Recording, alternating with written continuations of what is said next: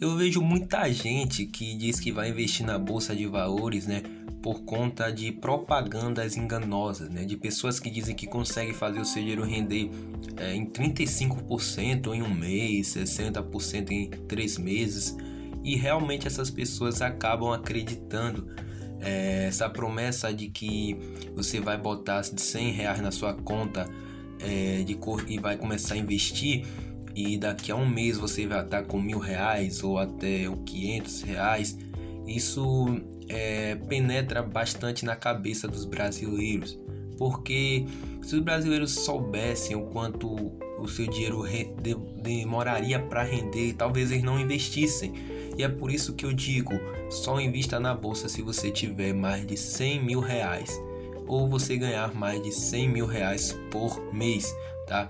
O dinheiro que você tem com menos de 100 mil reais, eu aconselho você a é, investir em você, em conhecimento, em é, experiências, em networking, porque tudo isso, toda esse, esse, esse trio vai é, aumentar sua perspectiva, vai mudar seu mindset, vai fazer você ficar mais produtivo, mais criativo, consequentemente vai trazer retorno para você. Então, é, investir em si mesmo é uma das melhores formas de trazer retorno tá? a si mesmo da mesma maneira. Então, é isso. Se você é, não tem esse dinheiro, é, sugiro que você invista em si mesmo, tá? Se você não tem menos de mais de 100 mil por mês, invista em si.